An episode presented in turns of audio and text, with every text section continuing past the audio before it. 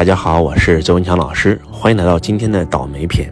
嗯，周老师每天都在辅导很多的学员，然后呢，很多的粉丝，很多很多人经常向周老师抱怨：周老师，我真的太倒霉了，为什么我做什么生意赔什么？为什么我找工作赚不到什么钱？为什么我到现在还负债？为什么我老婆要离开我？为什么我小孩不认我？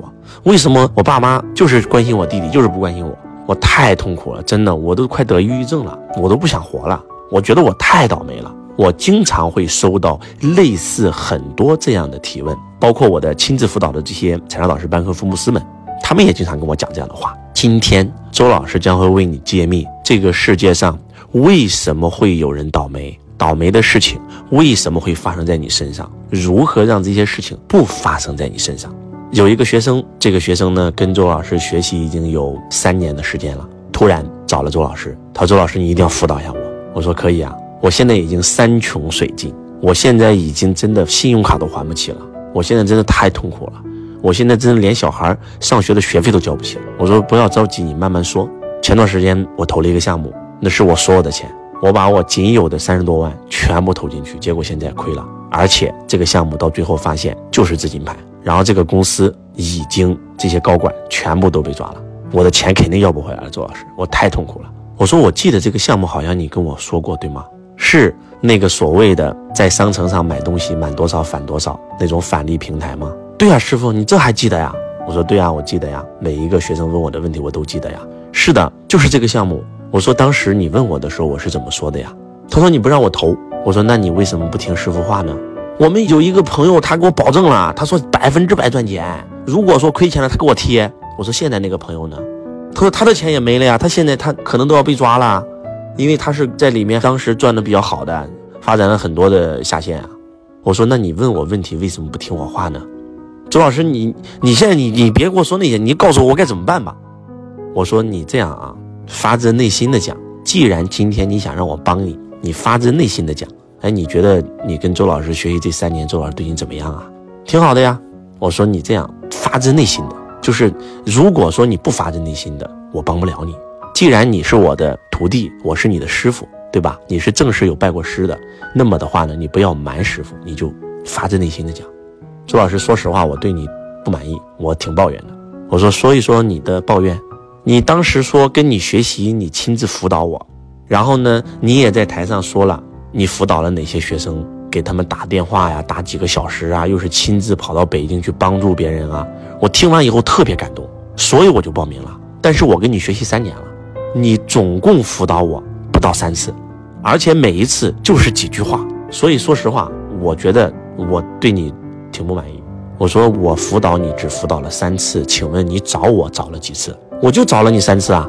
我说那你让我辅导你，你只找了我三次，我辅导了你三次，那你多找我几次，我不就多辅导你几次吗？咱那么多学员，我不可能主动去找别人，都是别人有问题来主动找我呀。那我辅导我我我后来不找你了，是因为我每次觉得你都在敷衍我呀。我在三年前问你的第一件事，我当时正在做一个区块链项目，我把很多项目资料给你发过去了。我说师傅，你看我这个项目能不能做？你看都没看，你就很快就回我信息了，你就两个字不做，不能做，没了。我就觉得你在敷衍我呀。我说那后来呢？后来我还是做了。我说结果呢？结果结果亏了好多钱呀。啊，这样的。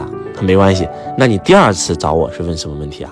第二次我是要投资一个项目啊，然后我又问你啊，我问你这个项目能不能投，然后你也是很快就回复我了，你就跟我讲说不能投，然后就没了，就给我发了几个字。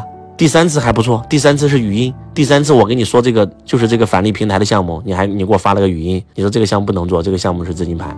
我说那你第二次这个项目我说不能投的，你后来投了没有啊？投了，结果呢？结果那个项目我亏了一百多万。那第三次你问我的这个项目，你当时问完我以后呢，我还是投了。我觉得你在敷衍我，所以我就投了。我说现在呢，现在崩盘了，高管也被抓了，我钱没了，我现在我现在真的是很惨啊。我说难道你还没有发现你的问题吗？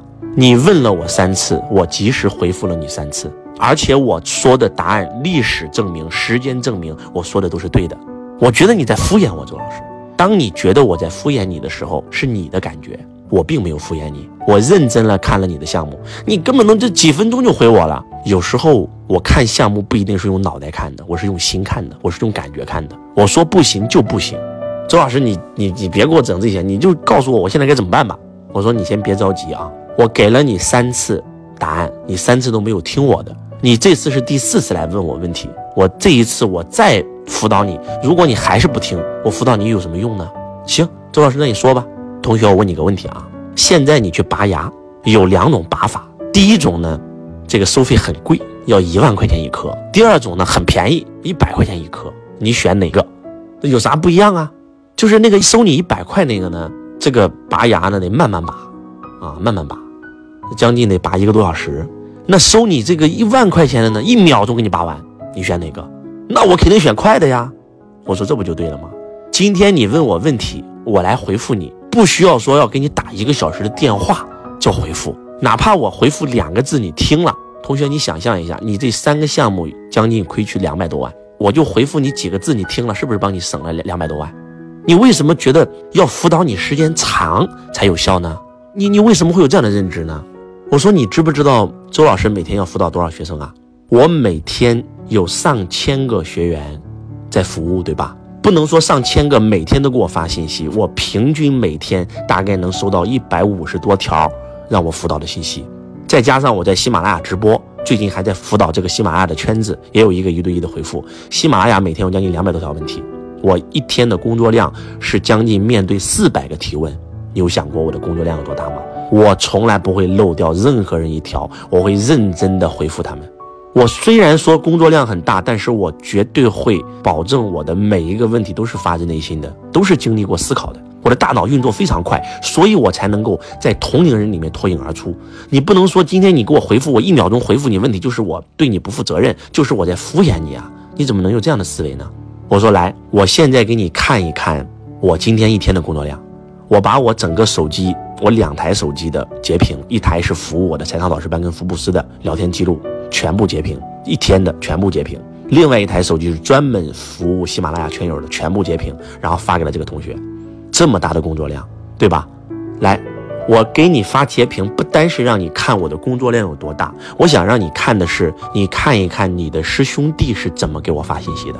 其中有几条，我给大家分享一下。